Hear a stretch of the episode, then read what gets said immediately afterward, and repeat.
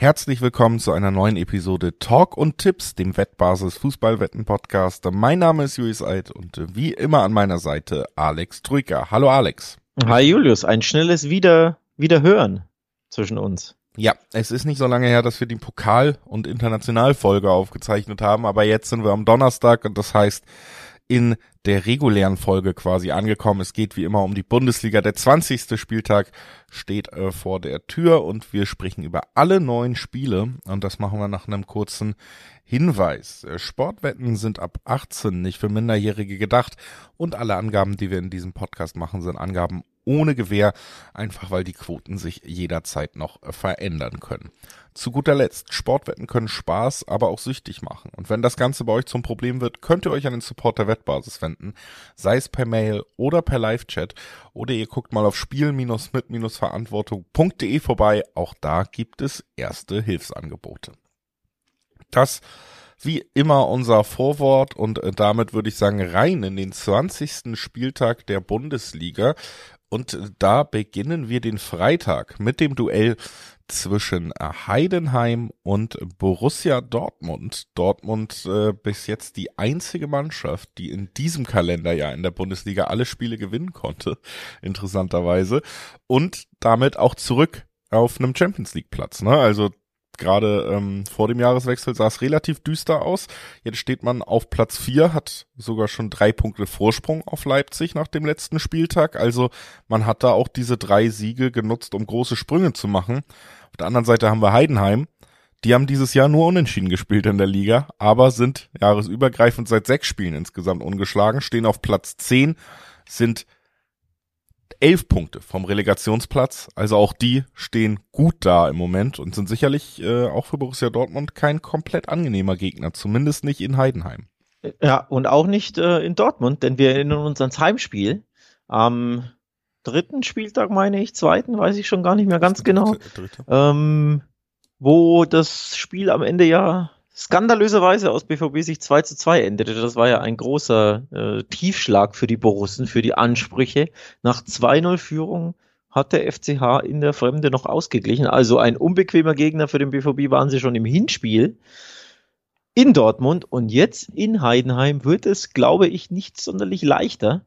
Denn man weiß ja, die Heidenheimer sind sehr, sehr heimstark. Fünf von neun Heimspiele gewonnen zu Hause ärgern sie die Bundesligisten reihenweise und können immer wieder ähm, Punkte gewinnen und von daher wird das, glaube ich, schon ein stimmungsvolles Freitagabendspiel. Ja, also ich glaube auch, dass es durchaus interessant werden könnte. Borussia Dortmund trotz der drei Siege jetzt ja auch nicht, ähm, sag ich mal, im Ballbesitz die Sterne vom Himmel gespielt, aber eben effektiv gewesen und vor allen Dingen immer wieder dann doch auch diese ja höhere individuelle Qualität ausgenutzt. Wir haben da letztes Mal drüber gesprochen im Podcast und ich glaube, es könnte eben auch hier wieder ein wichtiger Faktor werden. Am Ende reden wir hier halt über eine Mannschaft, äh, die gerade aufgestiegen ist, noch nie in der Bundesliga vorher gespielt hat, sicherlich gut unterwegs ist. Auf der anderen Seite reden wir aber über ein Borussia Dortmund, das eben in der 70. Minute in der Lage ist, eine komplette Sturmreihe auszutauschen auf einem Niveau, wo andere Sturmreihen nicht mal generell sind. Ne? Also wir haben einen Bino Gittens, der reinkommt, der immer Alarm macht. Wir haben einen Mokoko, der ähm, jetzt äh, als Doppelspitze mal gestartet hat, wird mich aber wundern, wenn man es wieder sieht, weil so gut hat es auch nicht geklappt. Ähm, der könnte wieder von der Bank kommen. Füllkrug hat ja einen Hattrick geschossen im letzten Spiel. Und da kannst du einfach so viel nachlegen. Und ich glaube, das ist schon ein Riesenvorteil. Dazu hast du ein paar Spieler zumindest in besserer Form. Du hast mit Matzen einen ordentlichen Linksverteidiger. Du hast einen Sabitzer, der im Mittelfeld äh, eine ordentliche Leistung bringt und das Ganze auch ein bisschen verbessert hat im Gegensatz zur Hinrunde. Ich glaube, Heidenheim kann schon mithalten. Das wird kein wahnsinnig deutliches Spiel und keine Blamage äh, zu Hause oder keine Klatsche. Aber irgendwie habe ich bei diesem Lauf gerade den Dortmund wieder so ein bisschen ansetzt, das Gefühl, der wird jetzt noch nicht an Heidenheim scheitern, weil man eben einfach dann doch in dieser luxuriösen Lage ist, die natürlich ein, was weiß ich, 20-fach so hohes Budget wie Heidenheim mitbringt in so einem Duell. Ne? Also für mich äh, tendiere ich so ein bisschen Richtung Auswärtssieg Dortmund und da gibt's auch 1,80er Quoten im Schnitt. Das ist jetzt nicht wahnsinnig schlecht. Ähm, ja, wie gesagt, ich glaube, es wird äh, kein richtig berauschender Auftritt mal wieder, aber ich glaube, es wird wieder ein BVB-Sieg. Ja, 1,75 im Schnitt, glaube ich, zwischen 1,70 und 80 so die Quoten. Die lesen sich ja gar nicht so schlecht ähm, auf den Favoritensieg hier in der Fremde. Ich fände es sogar noch ein bisschen interessanter zu sagen, der BVB gewinnt, kassiert aber ein Gegentor. Passiert ja generell nicht selten. Und gleichzeitig die Heimstärke von Heidenheim hat, hatten wir angesprochen. Der FCH hat ähm, bis auf ein Heimspiel in jedem Heimspiel getroffen. Also ob sie gewinnen, unentschieden spielen oder verlieren, sie schießen in aller Regel Tore zu Hause. Und deswegen äh, kann ich mir gut vorstellen, dass der BVB hier ein Gegentor kassiert, aber am Ende, wie du schon sagst, mit der größeren individuellen Klasse sich, glaube ich, durchsetzen wird. Also ein schöner Tipp zu sehr schönen Quoten, schöne äh, höhere Zweierquoten gibt es ähm, je nach Wettanbieter. Auf Dortmund gewinnt, aber mit Gegentor. Ja, finde ich auch ein super Tipp, kann ich mir auch gut vorstellen. Ähm, und ja, dann Heidenheim ja immer noch nicht wirklich in Gefahr, auch wenn man mal gegen einen Großen verliert. Wir kommen zu einem sehr traditionsreichen Duell. Ich hätte vielleicht sogar gedacht, das ist mit das traditionsreichste, aber da Bayern und Werder gerade gespielt haben, wissen wir, das ist das traditionsreichste Duell. Die Statistik hatten wir ja schon. Aber ich glaube, es reicht fast ran. Bayern München empfängt äh, Borussia Mönchengladbach. Alte Rivalen aus alten Zeiten. Mittlerweile liegt man natürlich äh, weiter auseinander. Allerdings ist Gladbach in den letzten Jahren wieder so ein bisschen Angstgegner von Bayern München geworden. Da erinnern wir uns wirklich an zahlreiche Spiele, äh, egal wo Gladbach stand, wo man den Bayern so ein bisschen wehtun konnte. Und auch wenn die Bayern ihre letzten beiden Spiele in der Liga jetzt wieder gewinnen konnten, muss man sagen, so wahnsinnig berauschend war das alles auch nicht, ne? Also ein bisschen wackelig, auch in Augsburg. Wir haben gesagt, es wird ein schweres Spiel hinten raus, hat man nochmal richtig gewackelt. Wenn in der ersten Halbzeit ein paar sehr knappe Schiri-Entscheidungen anders ausgehen, dann liegst du zurück in Augsburg. Also, das ist ja jetzt noch nicht das Bayern München, was jedem richtig Angst macht, was wir in diesem Jahr sehen. Und dann äh, Gladbach, die sich zumindest ein wenig Selbstvertrauen mit einem 0-0 in Leverkusen erkämpft haben. Ja, ähm, absolut richtig. Also die Bayern haben jetzt wieder ein paar Mal gewonnen.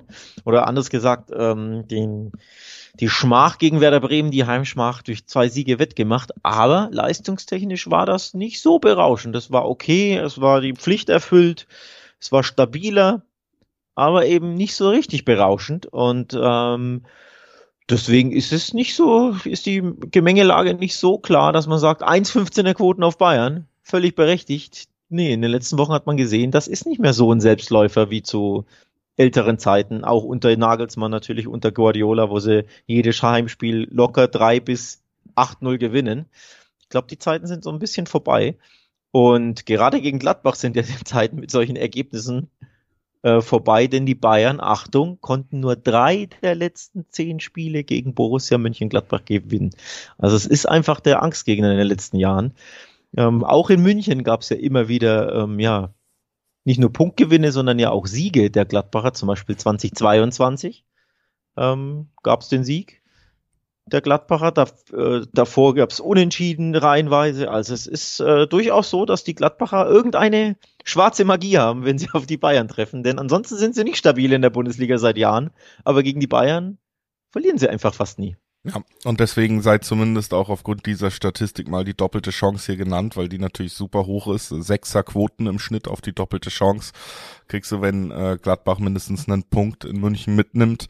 Wie gesagt, ganz ausschließen würde ich es auch nicht. Allerdings, ja, ist das ein Spiel, wo mich im Dreiweg nichts wahnsinnig anspricht, muss ich ehrlich sagen. Die Bayern-Quoten sind zu niedrig dafür, dass man sich nicht hundertprozentig darauf verlassen kann, eben auch ich äh, tendiere hier tatsächlich dazu, dass wir ein Spiel sehen, wo beide treffen. Ich glaube, Gladbach nimmt erstmal diesen defensiven Schwung zwar aus dem Leverkusen-Spiel mit, aber wird ein bisschen anders wieder rangehen, weil sie auch gemerkt haben, okay, so hatten wir wirklich eigentlich keine Torchance in diesem Spiel. Wir müssen besser Umschaltchancen kreieren, auch gegen so einen übermächtigen Gegner. Ich glaube, das wird die Trainingswoche sein. Darauf wird man aufbauen. Deswegen, ja, und dass Bayern dann mal verwundbar ist, das haben wir auch wieder gegen Augsburg gesehen. Ne? Also selbst da äh, ist es noch fast gekippt hinten raus, äh, obwohl man selber drei Tore erzielt hat. Ähm, ist für mich gut vorstellbar, dass Gladbach hier trifft, dass es dann aber ein weiterer zu null Auswärtssieg nach Bremen in der Allianz Arena wird. Das ist mir auch zu heftig als Tipp. Deswegen für die Riskanten würde ich sagen, nimmt die doppelte Chance mit Sechserquoten. Ähm, da gibt's vielleicht was zu holen, wenn diese Gladbach-Serie weitergeht. Für mich ist es ein Spiel, wo beide treffen. Ja, apropos Gladbach-Serie, auch interessante Statistik. Seit der Spielzeit 2017-18 hat Gladbach als einzige Mannschaft gegen die Bayern immer mindestens ein Saisonspiel gewonnen. Auch bemerkenswert, ne? Nicht, dass man nicht immer beide verliert, sondern wirklich auch eins gewinnt, regelmäßig eins von beiden gewonnen. Und das Hinspiel, wir erinnern uns, haben ja die Bayern gewonnen in Gladbach. Also wenn diese Serie anhält, dann gibt es nicht nur das, das Remis der Gladbacher, sondern dann muss es ja auch den Auswärtssieg geben. Und dann gucke ich auf die Quoten und stelle fest, Junge, Junge, schwindelerregende 15er Quoten auf die Gladbacher. Also wer an derlei Statistiken denkt und äh, meint, ja, dann ist der Gladbach-Sieg ja mal wieder fällig, der findet 15er Quoten teilweise vor. Also absolut bemerkenswert. Allein, ich muss ehrlich sagen, vom Bauchgefühl her, so beeindruckend und bemerkenswert diese Statistiken der Gladbacher in den letzten Jahren sind, irgendwann muss das ja mal abreißen. Ne? Irgendwann müssen doch die Bayern hier mal wieder ihr, ihren Erzrivalen regelmäßiger schlagen, nachdem sie das Hinspiel ja schon gewonnen haben und es auch da recht eng war, meine ich. Muss jetzt eigentlich mal ein recht komfortabel, also nicht nur ein Sieg her, sondern auch ein recht komfortabler. Es muss ja, wie gesagt, kein 5-0 sein, aber vielleicht einmal ein Handicap-Sieg, um die Quoten ein bisschen zu pimpen. Also ja, die Gladbacher haben den Leverkusen an Punkte abgetroffen, weiß ich, hätten wir beide auch nicht gedacht, ne? Fair enough. Ähm, aber ich glaube, die Bayern, die werden die Gladbacher jetzt schlagen. Okay, dann ähm, würde ich sagen, lass uns direkt weitergehen zum nächsten Spiel. Da reden wir dann auch wieder über andere Tabellenregionen als die des FC Bayern, äh, nämlich äh, deutlich tiefere. Das äh, Spiel ist Bochum gegen Augsburg. Es ist der 13. gegen den 14. Ja, es sind so ein bisschen die beiden Mannschaften, die fast sicher sind, gerade wenn du auf die Tabelle guckst, ne, acht und neun Punkte Vorsprung auf den Relegationsplatz. Also man ist da schon ein Stück weit weg, aber man will natürlich jetzt zu Beginn der der Rückrunde sich auch weiter zumindest diese Distanz halten und nicht äh, relativ schnell wieder reinrutschen. Deswegen sicherlich beide richtig Bock auf diese Punkte. Bochum spielt zu Hause, da sind sie richtig gut wieder dieses Jahr. Sowieso eine Mannschaft, die sehr resistent ist. Auf der anderen Seite haben wir Augsburg weiter total unangenehmer Gegner, kannst eigentlich nichts gegen die Einstellung sagen. Jetzt natürlich trotzdem gegen Leverkusen spät verloren, gegen Bayern 2-3 verloren, deswegen sehen die Statistiken diesem Jahr nicht so gut aus. Ich finde aber, wenn du weißt, gegen wen sie gespielt haben und wie diese Spiele liefen, dann kannst du eigentlich nicht groß meckern. Das sind zwei Mannschaften, die ganz konsequent ihren Plan auf den Platz bringen. Der beinhaltet nicht immer schön Fußball. Ich glaube, das ist deswegen auch so ein bisschen das, was wir hier erwarten müssen. Glaube ich auch. Und ich glaube, ähm, wenn man auch sieht, wie sie Fußball spielen, auch in den letzten Wochen und generell die beiden Teams, dann könnte es hier gut dazu führen, dass man sich schön neutralisiert. Und eine Neutralisation, bei mir zumindest auf dem Zettel, endet am Ende in einem Remis, also in einer Punkteteilung. Kann ich mir sehr, sehr gut vorstellen. Bei diesem Spiel liegt, finde ich, sehr nahe ne, von der Leistungsstärke, von der Spielart und Weise. Die Bochumer zuletzt wieder zu Hause ähm, reihenweise Punkte ähm, eingefahren. Stuttgart ja sogar besiegt. Ne? Davor hatten wir sie gelobt, dass sie schwer zu schlagen sind zu Hause, aber dass sie dann den VfB sogar schlagen, durchaus bemerkenswert. Ähm, zu Hause auch erst ein Spiel gewonnen, äh, verloren, sorry, von neun. Drei gewonnen, fünf unentschieden. Also da sind auch einfach häufig Remis dabei. Von daher liegt das, finde ich, schon irgendwo nahe bei diesem Spiel, dass man hier sagt, das gibt eine Punkteteilung. Ja. Also in Augsburg hätte ich vielleicht auf Augsburg getippt, aber jetzt spielen wir eben in Bochum und hier finde ich auch das Unentschieden ein sehr realistisches Ergebnis. Ich glaube, da sehen wir immer ein sehr starkes Bochum. Ich kann mir aber schon vorstellen, Augsburg natürlich auch in den letzten Spielen ein bisschen torgefährlicher gewesen als Bochum vielleicht noch. Ne? Also die haben immer die Möglichkeit mit den Spielern, die sie da vorne haben, mit einem Demirovic und Co. auch irgendwie aufs Scoreboard zu kommen. Bochum muss sich mehr reinkämpfen. Vielleicht nicht diesen einen Scorer, aber dafür haben sie eben die Heim Kulisse im Hintergrund, das neutralisiert sich. Auch aus meiner Sicht ziemlich stark und ähm, ja, ich meine, was soll ich länger drum rumreden? Ich finde auch, hier ist das Unentschieden ein sehr, sehr naheliegender Tipp. Anders als beim nächsten Spiel, denke ich mal, über das wir sprechen werden, Alex. Darmstadt, äh, der Tabellenletzte, empfängt Leverkusen, den Tabellenersten. Größerer Unterschied geht von der Tabelle nicht. Und auch ähm, ja, was die Statistiken angeht, wahrscheinlich nicht. Ne? Darmstadt, äh, glaube ich, seit November ohne Sieg und Leverkusen noch ungeschlagen in dieser Saison. Also Leverkusen spielt ja auf einem Level, wo 0-0 in Gladbach ein richtiges Ärgernis ist oder in, gegen Gladbach. Ähm, jetzt kommt Darmstadt, der Tabellenletzte. Die hauen sich rein. Natürlich versuchen sie es, aber sie haben es sehr schwer in der Liga und in dieser Liga ist Leverkusen gerade die beste Mannschaft. Und sie werden es, glaube ich, auch jetzt gegen Leverkusen schwer haben, zumindest äh, vor allem mal die Defensive dicht zu halten. Denn sie haben die schwächste Defensive der Bundesliga mit 47 Gegentoren. Und Leverkusen hat den zweitbesten Angriff mit 50 Toren erzielten, also 57, 47 Gegentreffer, treffen auf 50 Tore. Eieiei. da wird mir ein bisschen Angst und Bange um die Defensive der Darmstädter. Und zuletzt haben sich die Leverkusener die Zähne ausgebissen an Gladbach am Defensivriegel. Ich glaube, es wird auch ein, einen Darmstädter Defensivriegel geben. Aber dass der nochmal dicht hält gegen die zweitbeste Offensive der Liga, kann ich mir ehrlich gesagt nicht vorstellen. Also Leverkusen wird hier treffen, wird vielleicht, äh, wird meiner Meinung nach gewinnen. Da habe ich ehrlich gesagt jetzt keinen Zweifel dran, weil ich auch nicht glaube, dass äh, Darmstadt gegen den Ball gut genug ist, so sehr, so aufopferungsvoll sie auch immer spielen und hauen alles raus und versuchen ihr Bestes, aber oft reicht es halt einfach nicht. Und ich glaube, nachdem Leverkusen zuletzt ja durchaus enttäuschend Punkte liegen hat lassen, wollen sie das natürlich wieder gut machen, spüren den Bayern-Nacken, äh, den Bayern-Atem im Nacken. Und deswegen setze ich hier auf den Leverkusener Sieg und ich glaube auch, dass Leverkusen ähm, mehr als 1,5 Tore erzielen wird, also zwei Tore oder mehr. Und dann gibt's hier leider keinen Upset. Langweilige ja. Tipps vielleicht von mir, aber so ja. ist es halt. Kann man halt nur noch ergänzen mit dem, was du gesagt hast, dass sich dann natürlich auch der Handicap-Tipp an sich anbietet. Ähm, und den sehe ich tatsächlich auch. Ich glaube gerade, weil sie eben am letzten Wochenende nicht die volle Punktzahl geholt haben, sie werden nicht gegen Darmstadt stolpern. Das wird nicht der, der Stolperstein sein, nicht bei der Saison, die sie gerade abliefern. Und deswegen bin ich da äh, völlig bei dir. Ich würde sagen, so ist es halt manchmal. Klares Ding. Lass uns weitergehen zum nächsten Spiel. Freiburg empfängt Stuttgart. Und da schon eher die Frage, ob das so klar wird. Denn Stuttgart natürlich tolle Saison. Natürlich äh, performen sie weiter. Wir haben äh, gegen Leipzig ein spektakuläres Spitzenspiel gesehen, was das Ganze anging. 5 zu 2 zu Hause gegen Leipzig gewonnen. Allerdings äh, auch die nächste Hiobsbotschaft in dem langsam ausgedünnten Kader. Äh, Don Axel Sagadou wird ausfallen, der sich ja so ein bisschen zu einer absoluten Größe in der Abwehr entwickelt hat. Eventuell sogar für den Rest der Saison und darüber hinaus. Das Knie ist nämlich in Gefahr. Also ähm, Stuttgart sammelt weiter Punkte, spielt weiter tollen Fußball. Diese Entwicklung ist denen gar nicht abzusprechen. Aber sie sammeln auch immer mehr Verletzte und Ausfälle, die der Mannschaft gerade fehlen. Girassi ist ja auch noch nicht wieder da und Co. Also ähm, schon ein bisschen die Frage, ja, wie lange können sie diesen Lauf aufrechterhalten, wenn eben so viele Spieler wegbrechen? Das ist, glaube ich, aus meiner Sicht eh für so eine Mannschaft, ne, die tollen Fußball spielt, die eine klare Spielidee hat, die aber eben nicht aus der Region kommt, dass sie einen Kader hat, der so breit ist, dass du den eben auf zwei, drei Leveln mitgehen kannst, diesen Druck. Das ist ja oft das Problem von diesen Mannschaften. Ich habe so ein bisschen Angst, dass sie einbrechen. Andererseits, das Leipzig-Spiel hat mich natürlich wieder Lügen gestraft. Alex, was ist die richtige Antwort? ja, das ist ein bisschen schwer zu sagen.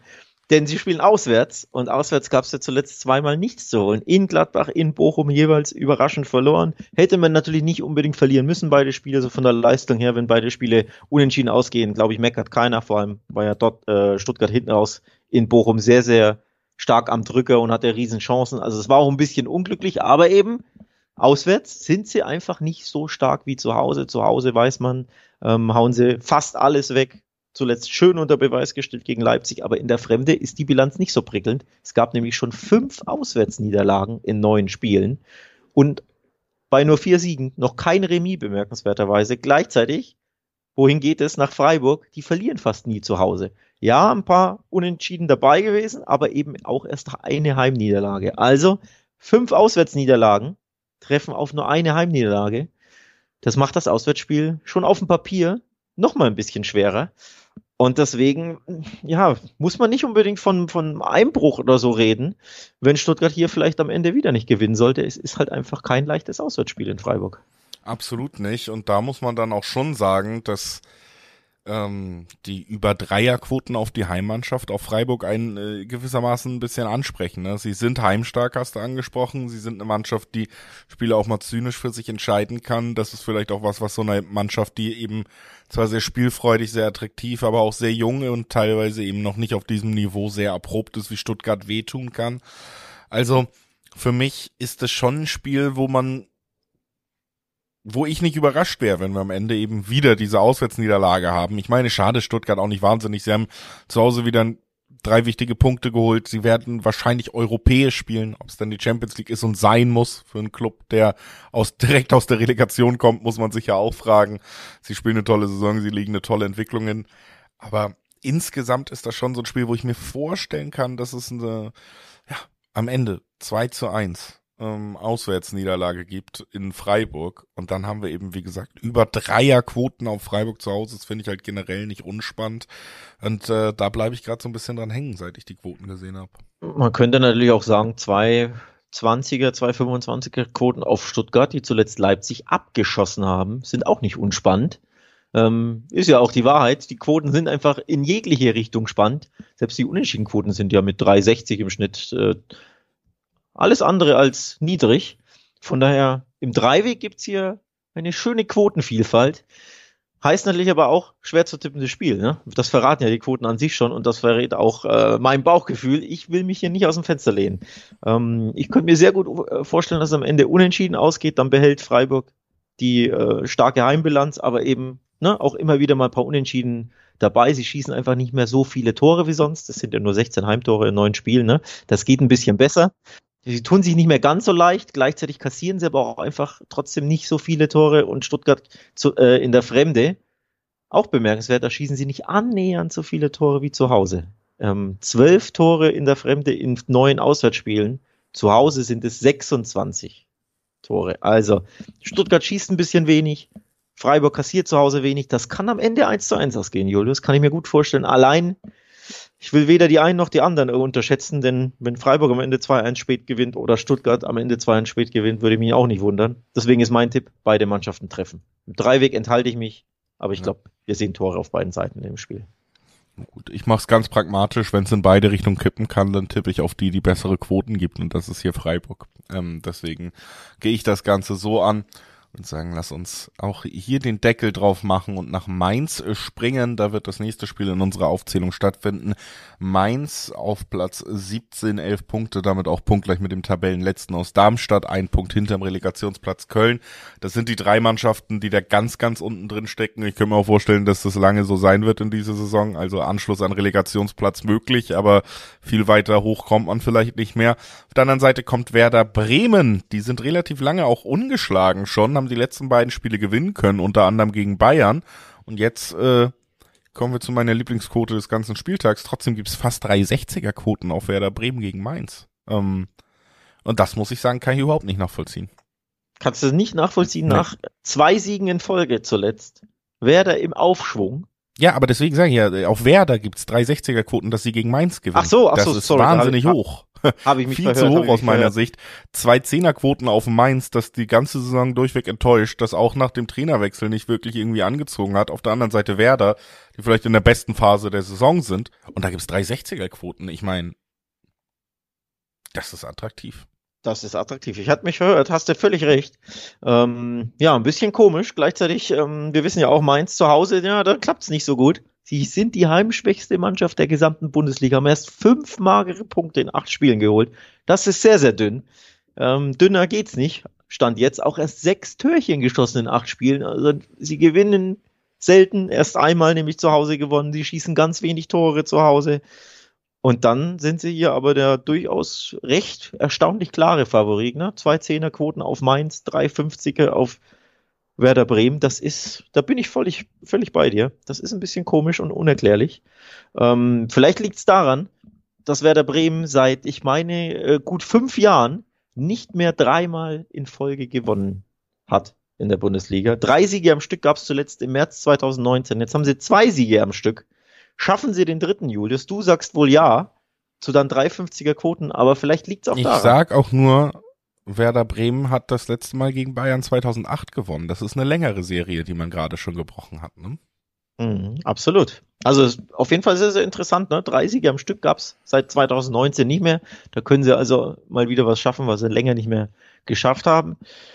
Ja, vom Schwung her traue ich ihnen das schon zu, muss ich ehrlich sagen. Und auch hier, das ist ein Spiel im Dreiweg, ehrlicherweise finde ich es auch wieder schwer zu tippen. Rein vom Bauchgefühl her, ja, Mainz ist zu Hause schwach, aber irgendwann muss sie ja mal wieder zu Hause gewinnen. Ne? Irgendwann muss es ja mal wieder klappen. Vor allem ist es ja nicht so, dass er dass muss es nicht, ab die steigen ab. Ach so, ja, gut, kann natürlich sein, aber man darf ja trotzdem mal gewinnen. Cool. Und äh, ähm, denn eins muss man ja äh, zugeben, und wir sprechen es, glaube ich, jede Woche an, wenn wir über Mainz sprechen, sie haben die Abwehr unglaublich stabilisiert. Sie können es nur noch nicht in Siege ummünzen, aber sie kassieren ja unter Sievert nie mehr als ein Gegentor. Zuletzt wieder 0-1 in Frankfurt verloren. Natürlich bitter, dass man da verliert, aber sie kassieren immer nur ein Gegentor. Also zumindest stabilisiert haben sie sich. Vielleicht gewinnen sie ja mal 1-0. Aber drauf tippen würde ich nicht wollen. Am Ende kann es auch 1-1 ausgehen. Am Ende kann auch Werder Bremen 2-1 gewinnen. Nur, und da bin ich bei dir, die Quote auf Werder ist so verlockend, dass selbst wenn man kein klares Gefühl hat, wie das Spiel ausgeht, finde ich, sollte man hier ins Risiko gehen und diese Quote anspielen, oder? Ja, es gibt meiner Meinung nach die Gründe auch. Also die Quote ist so hoch, wer da ist besser drauf, wer da ist die bessere Fußballmannschaft, wer da ist äh, im, im Schwung gerade, hat schon eine deutlich längere Serie jetzt reißen können, hat sogar bei den Bayern gewonnen. Warum dann nicht in Mainz? Während man ganz äh, verrückt ist, nimmt man deine Statistik äh, noch mit rein und sagt, gut, wer da gewinnt, aber es werden nicht mehr als 2,5 Tore, weil Mainz eben nur eins kassiert. Dann wissen wir sogar das Ergebnis vielleicht, auch das gibt andere Quoten nochmal, aber für mich sind die Quoten auf Werder im Dreiweg super, super attraktiv in dieser Situation. Gehe ich mit. Es sollte einfach zumindest kein Spiel geben im Moment, wo Mainz klarer Favorit ist. Alles andere, ähm, das muss man dann einfach ausnutzen. Und deswegen finde ich das hier ein super spannender Tipp und reden ja auch nicht über Zweierquoten, sondern über 360er. so. Und äh, bevor wir jetzt äh, weitermachen hier bei uns, wollen wir natürlich auch noch einen kurzen Hinweis loswerden, nämlich einmal euch sagen, schaut doch gerne auch auf wettbasis.com vorbei, nicht nur in diesem Podcast, denn da bekommt ihr nicht nur die Bundesliga präsentiert, die übrigens auch, sondern eben die ganze Fußballwelt, sei es Premier League, sei es Afrika Cup, sei es Asien Cup, die laufen immer noch, ähm, sei es äh, La Liga oder eben sogar über die Fußballwelt hinaus. Auch da können wir langsam äh, sagen, ne, es sind nur noch eineinhalb Wochen bis zum Super Bowl. Da müsst ihr euch auch vielleicht langsam mal informieren. All das geht auf. Äh, Wettbasis.com nutzt das, um euch komplett über die Welt des Sports auf dem Laufenden zu halten, während wir uns jetzt weiter um die Bundesliga kümmern hier in unserem Podcast und das tun wir mit dem Blick auf Köln äh, gegen Frankfurt. Auch da finde ich, gibt's äh, für mich einen relativ klaren Favoriten, weil wir beim FC Köln eben weiterhin über eine Mannschaft reden, die unterm neuen Trainer, muss man sagen, hat man das Gefühl wieder ein bisschen will, aber das große Problem hat, dass sie nicht kann. Tja, das ist leider, das ist leider so. Beim ersten FC Köln. Allerdings konnten sie plötzlich, wollten auch und konnten auch ein bisschen was am letzten Spieltag. Äh, da hast du geguckt, ne? Hättest du nicht erwartet, oder? Dass da ähm, der erste FC Köln deinen VfL Wolfsburg, nee, in, der, in dieser Saison ist er ja nicht mehr dein VfL ich Wolfsburg. auch ein bisschen erwartet. Also ist ja nicht so, dass äh, wir hier äh, in letzter Zeit gesagt haben, Mensch, Wolfsburg spielt auch gut oder so. Also so ein Unentschieden, ich glaube, das war ja eh der rote Faden der letzten Folge. Ähm, ja. ja. Ich hatte, ich hatte eher den 1-0-Sieg der Wölfe auf dem Zettel, aber immerhin kann man sagen, immerhin mal einen Punkt geholt. Eigentlich ist es ja zu wenig, zu ne, wenig, für, den, ja. für den ersten FC Köln im Abstiegskampf. Aber trotzdem immerhin mal nicht verloren, immerhin mal in Führung gegangen. Das tat ihm, glaube ich, ganz gut, da mal zu führen, auch wenn es nicht äh, lange angehalten hat. Ne? Ich glaube, zwei Minuten, dann war der Ausgleich schon da. Aber ich dachte mir immerhin, ja, mal was Positives mitgenommen und jetzt gegen äh, Frankfurt. Gibt's da was Positives zu mitnehmen? Also im Sinne von Punkten? Ich tue mich ein bisschen schwer. Ich habe hier leider, also leider aus Kölner Sicht, leider eher die Frankfurter auf dem Zettel, Julius. Ja, also was mich ein bisschen hier rausbringt, ist natürlich, dass auch Frankfurt mir in den letzten Spielen nicht gefallen hat, was das Offensive angeht. Ne? Sie haben jetzt gegen Mainz äh, auch nur 1-0 gewonnen und das war wirklich ein richtig zähes Spiel. Also da war nichts von dem Drive, den wir uns irgendwie von Frankfurt erwarten. Ja. Sie haben gegen Darmstadt im Hessen-Derby eine 2-0-Führung verspielt. Auch das war wirklich kein guter Auftritt dann hinten raus, was die Disziplin angeht. Also es ist für mich einerseits schwer anzuschätzen, andererseits muss man auch, ne, Credit where credit's due, guckst drauf, letzten vier Spiele, drei Siege. Also ergebnistechnisch ist es ja okay. Sie stehen auf dem Europa League Platz, das ist das Saisonziel. Ähm, sie haben Neuzugänge, die vielleicht noch besser reinkommen müssen und können. Also so dramatisch ist auch nicht. Richtig gut gefallen haben sie mir auch nicht. Und wir haben eben bei Köln gesehen, gegenhalten wollen sie und gegenhalten können sie auch teilweise. Nur scheitern sie eben einfach daran. Das hast du auch gegen Wolfsburg gesehen. Ich fand, übers ganze Spiel war, hätte Köln vielleicht drei Punkte verdient gehabt. Sie hätten drei Punkte gebraucht, wenn du auf die Tabelle guckst. Aber sie können nicht mehr als ein Tor im, im Spiel schießen, weil es einfach keinen Stürmer gibt und eine Transfersperre, ne? Also, ähm, was sollen sie machen? Dann ist eben das Unentschieden das höchste der Gefühle. Und das ist nun mal die Geschichte der Saison und es wird sich auch nicht mehr ändern. Dieser Kader ist nicht, äh, ist kein Erstligakader. Du kannst nicht nachlegen. Du hast es nach und nach schon verhauen, äh, bevor die Saison überhaupt angefangen hat. Es lag auch nicht unbedingt am Trainer und liegt auch nicht an einem neuen jetzt. Deswegen fällt es mir auch super schwer, irgendwann mal auf Köln zu tippen, vor allen Dingen, wenn jetzt eine Top-6-Mannschaft kommt ähm, und trotzdem 220er-Quoten irgendwie da bekommt. Ähm, ja, bei allem, ich glaube, Köln wird sich wehren und die Fans werden äh, irgendwie ja, das Team weiter anfeuern, aber absteigen werden sie trotzdem. ja, das ist, äh, zieht sich hier ein bisschen wie ein roter Faden durch diese, durch diesen Podcast. Also nicht durch die Folge, sondern wirklich jede Woche für Woche. Bei Köln und Mainz haben wir uns, äh, vor allem du, dich ein bisschen festgelegt, die werden am Ende ganz unten stehen. Und auch mein Gefühl ist, äh, jetzt nach der Hinrunde, die vorbei ist, das wird wohl so kommen, ähm, wenn nicht noch Bahnbrechendes passiert. Aber es fällt einem ein bisschen schwer, sich das vorstellen zu können, vor allem beim FC. Ne? Ähm, einmal in der Saison haben sie es übrigens geschafft, mehr als ein Tor zu erzielen. Das war im Derby gegen Gladbach zu Hause, wo sie ja immer besonders heiß sind, wie man ja weiß, wo sie von Baumgart, dem Ex-Coach, immer besonders heiß gemacht werden. Ansonsten maximal immer nur ein Tor pro Spiel. Maximal höchste der Gefühle. Und in den letzten, lass mich nachgucken, sechs Spielen haben sie auch nur in zwei Spielen überhaupt getroffen. Also ein Tor gegen Wolfsburg, ein Tor gegen Heidenheim. Beide Spiele endeten Remis, immerhin. Ansonsten gab es zuletzt sechsmal keine Tore. Das ist einfach sehr, sehr dünn. Du sprichst es an. Ähm, deswegen den Köln-Sieg, ja, da braucht man ein bisschen, glaube ich, Fantasie. Vor allem, weil die Frankfurter ja zuletzt äh, durchaus etwas stabiler sind, wenn sie auch nicht fußballerisch so überzeugen. Aber stabil gegen den Ball sind sie ja. Ne? Muss man, wir erinnern uns in in Leipzig 1-0 gewonnen. Das ist Stabilität. Vielleicht gibt es wieder ein bisschen wenig Tore. Ich könnte mir aber tatsächlich hier vorstellen, dass wir beide treffen. Ähm, also ich sage jetzt nicht, Köln trifft zweimal, aber zumindest ein Türchen, dass der FC ein Türchen schießt. Den Frankfurter traue ich auch ein Tor zu. Und dann kann Frankfurt am Ende 2-1 gewinnen. Vielleicht kann ähm, Köln wieder gegen biedere Hessen ein 1 zu 1 holen, aber zumindest passabler Auftritt und beide treffen. Was halten wir davon? Es fällt mir schwer, den Tipp abzugeben, dass Köln auch trifft irgendwie. Ähm, es, wie gesagt, es wäre irgendwie zu wünschen, aber ich glaube, Frankfurt gewinnt das. Du hast das 1-0 bei Leipzig angesprochen. Sie sind stabil, sie können es dem Gegner schwer machen.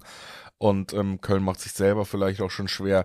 Das ist für mich eine Kombi, dass, dass Frankfurt hier gewinnt. Frankfurt wahrscheinlich ohne Gegentor gewinnt. Muss man aber auch nicht mit reinnehmen in Tipp, weil meiner Meinung nach diese 230er Quoten im Schnitt auf Frankfurt auch mehr als genug sind, die kann man so mitnehmen. Und das ist dann auch mein Tipp. Ähm, nicht, weil ich äh, glaube, Frankfurt ist berauschend, sondern weil ich einfach glaube, wir, wir gucken Köln in der Abstiegssaison zu und da gehören Niederlagen en masse dazu. Ähm, ja. Und dann gibt's eben, wie gesagt, finde ich auch noch ordentliche Quoten. 220er auf den Europa ja, absolut. Teilnehmer gegen den vermeintlichen Absteiger. Das ist schon, das ist schon in Ordnung. Deswegen würde ich die mitnehmen und ins nächste Spiel gehen, was wir zu besprechen haben. Da kommen wir zur anderen Mannschaft, die sich letztes Wochenende im Spiel mit Köln nicht mit Ruhm bekleckert hat. Wolfsburg empfängt Hoffenheim und Wolfsburg ist weiter, finde ich, ganz schön enttäuschend unterwegs, stehen auf Platz 11, äh, die letzten drei Spiele alles unentschieden und alles auch unentschieden, wo man sagen muss, Insgesamt war man nicht wirklich die bessere Mannschaft. Also wenn einer die drei Punkte verdient gehabt hätte, wäre man es auch nicht gewesen. Man hat sich da eher so ein bisschen die Haut noch gerettet. Auch in der Hinrunde gegen Ende war ich nicht immer zufrieden mit dem, was man gespielt hat. Man steht auf Platz 11, man ist mittlerweile neun Punkte von Platz 6 weg, wo man vielleicht eher hin will mit so einem Kader, so einem Budget. Ja, keine gute Phase für Wolfsburg. Hoffenheim ähnlich schlecht unterwegs, ähnlich schlecht. Ähm, ja, ich deswegen, also das ist für mich ein Spiel, wo ich echt Schwierigkeiten habe zu tippen, weil beide irgendwie gerade nicht viel mit, mitbringen, was sie reinwerfen können. Ja, äh, hört man auch so ein bisschen raus, dass das recht schwer ist. Ähm, ja, Hoffenheim hat den Faden tatsächlich äh, ziemlich verloren, vor allem bemerkenswert, ähm, wen sie auch nicht schlagen konnten zuletzt. Also klar, da war auch Bayern und äh, Leipzig dabei, da haben sie verloren, jeweils drei Tore kassiert, aber sie konnten auch gegen Heidenheim und Darmstadt nicht gewinnen. Und die beiden Remis glaube ich, sehr, sehr enttäuschend für die äh, Hoffenheimer. Da rechnest du ja, schon deinen Sieg aus. Vor allem zu Hause gegen Darmstadt und zu Hause gegen Heidenheim. Ne? Heimspiele gegen Aufsteiger. Da solltest du eigentlich schon gewinnen. Aber nee, haben sie nicht geschafft. Auch bemerkenswert, in vier der letzten fünf Spiele gab es drei Gegentore. Also Leipzig, Darmstadt, Bayern und Freiburg haben jeweils dreimal getroffen gegen Hoffenheim. Also die Defensive ist ja das Gegenteil von Sattelfest. Da gehst ja gar kein Sattel auf dem Pferd. ähm, von daher, ja, schwer zu tippendes Spiel. Die Wölfe sind auch sehr, sehr bieder. Ne? Da wackelt Kovac, glaube ich, gewaltig. Ähm, weiß da überhaupt nicht zu überzeugen in den letzten Wochen und Monaten. Also hier treffen zwei Mannschaften aufeinander, ja, die nicht gut in Form sind und das macht es einem durchaus schwer, hier einen konkreten Tipp abzugeben, wie dieses Spiel ausgehen könnte. Ja, also beziehungsweise der einzige Tipp, der sich so ein bisschen anbietet, ist irgendwie das gefühlte Unentschieden bei diesen beiden Mannschaften, weil man sich da in der Mitte treffen würde. Ja. Und es macht auch irgendwie Sinn, wenn wir auch, auch die letzten Ergebnisse von Wolfsburg angucken. Wie gesagt, sie haben da ja auch immer das Unentschieden geholt. Ich traue ihnen auch nicht unbedingt den Sieg gegen Hoffenheim zu, das muss ich ehrlich sagen. Ähm, aber ob Hoffenheim jetzt gegen Wolfsburg, die zumindest immer das Unentschieden über die Runden gekriegt haben, in Wolfsburg dann auf einmal wieder die drei Punkte holt nach den letzten Auftritten, scheint auch schwer. Beide müssen sich so ein bisschen irgendwo reinkämpfen.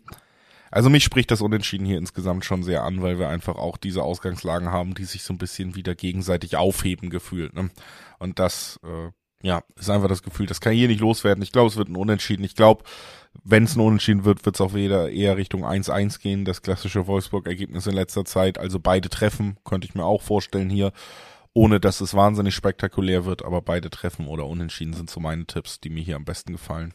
Stichwort beide treffen, guter, guter Hinweis. In den letzten zehn Duellen zwischen den beiden Mannschaften gab es übrigens nur einmal ein Remis, aber in allen zehn Spielen haben beide getroffen. Also normalerweise bemerkenswert fallen hier Tore auf beiden Seiten und mit der Ausnahme des Remis, denn das ging 1 zu 1 aus, äh, 2019, fiel noch immer über 2,5 Tore. 3-1, 2-1, 2-1 etc. lauteten immer die Ergebnisse zuletzt. Also die beiden Mannschaften äh, wechseln sich auch mit den Siegen ab, aber eben, es treffen immer beide in den letzten zehn Spielen. Bemerkenswert. Und das zeigt schon auf, es ist trotzdem schwer zu tippen. Ne?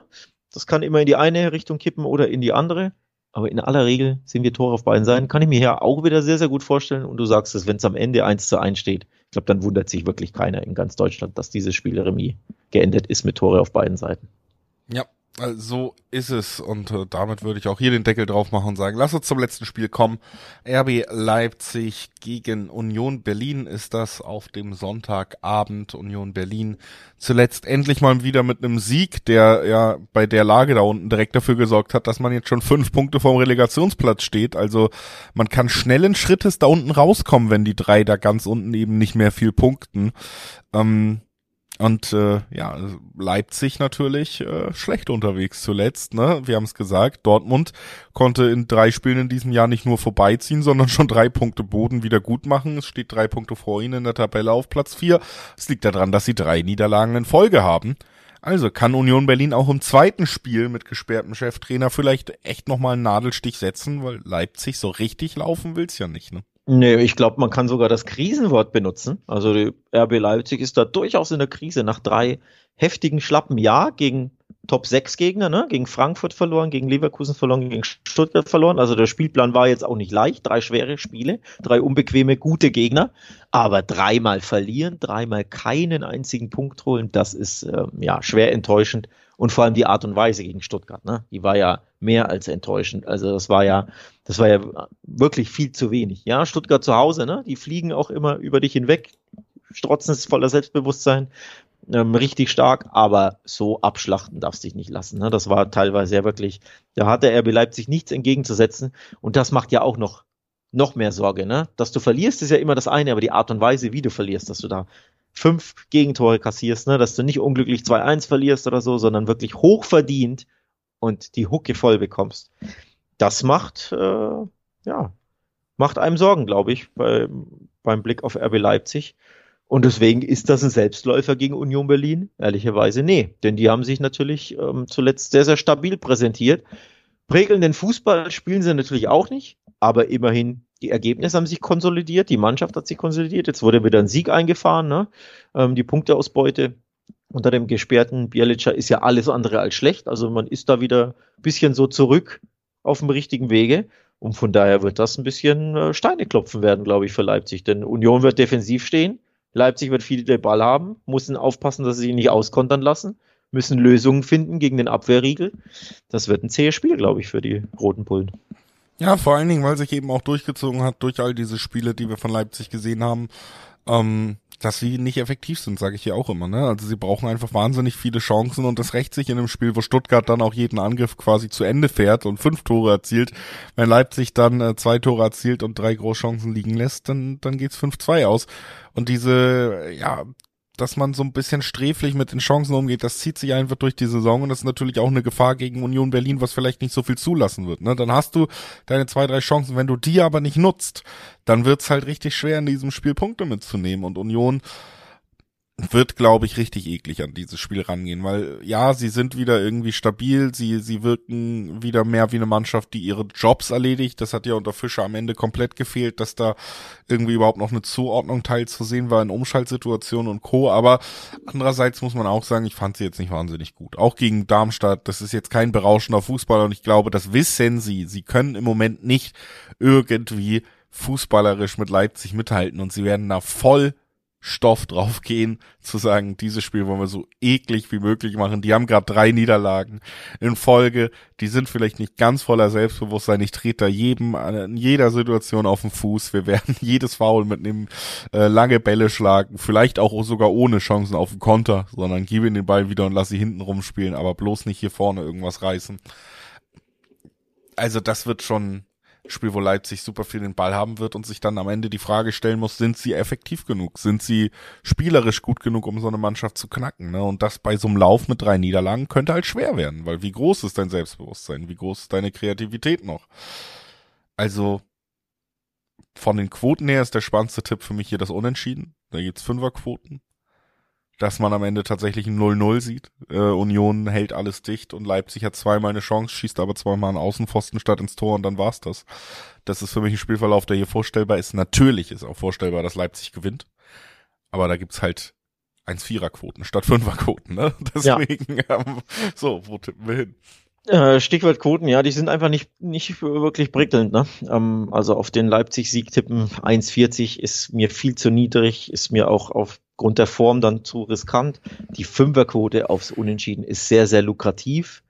Ähm, denn ja, wenn sich Leipzig da die Zähne ausbeißen müsste, sollte, wird, wundern würde es mich nicht, wenn es am Ende Remis ausgeht, weil ihnen einfach zu wenig einfällt und Union da hinten dicht macht, wie zu besten Zeiten.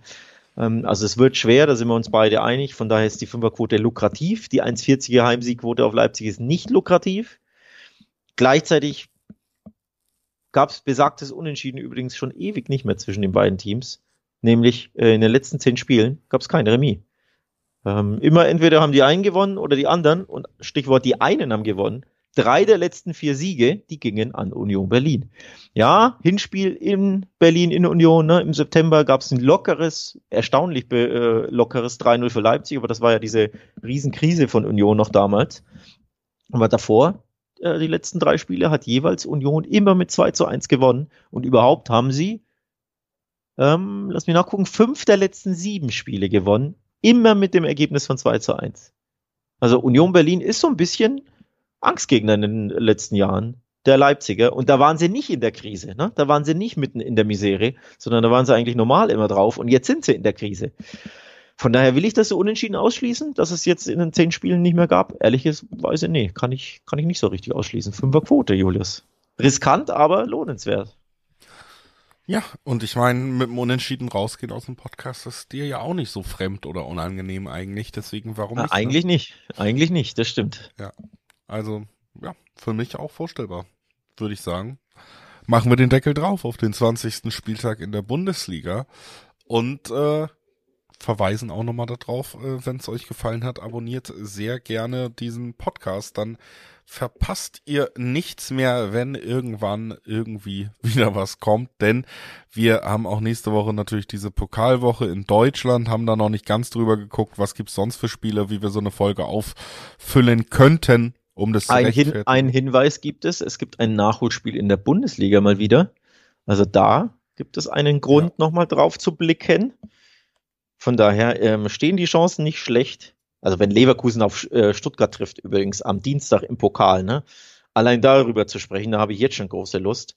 Ähm, Mainz Union übrigens ist das Nachholspiel am Mittwoch.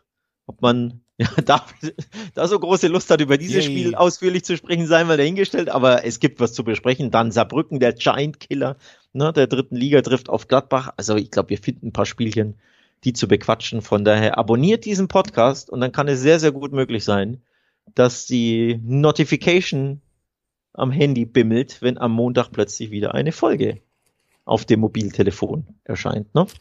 So ist es. Äh, und damit sagen wir Ciao. Danke fürs Einschalten. Tschüss.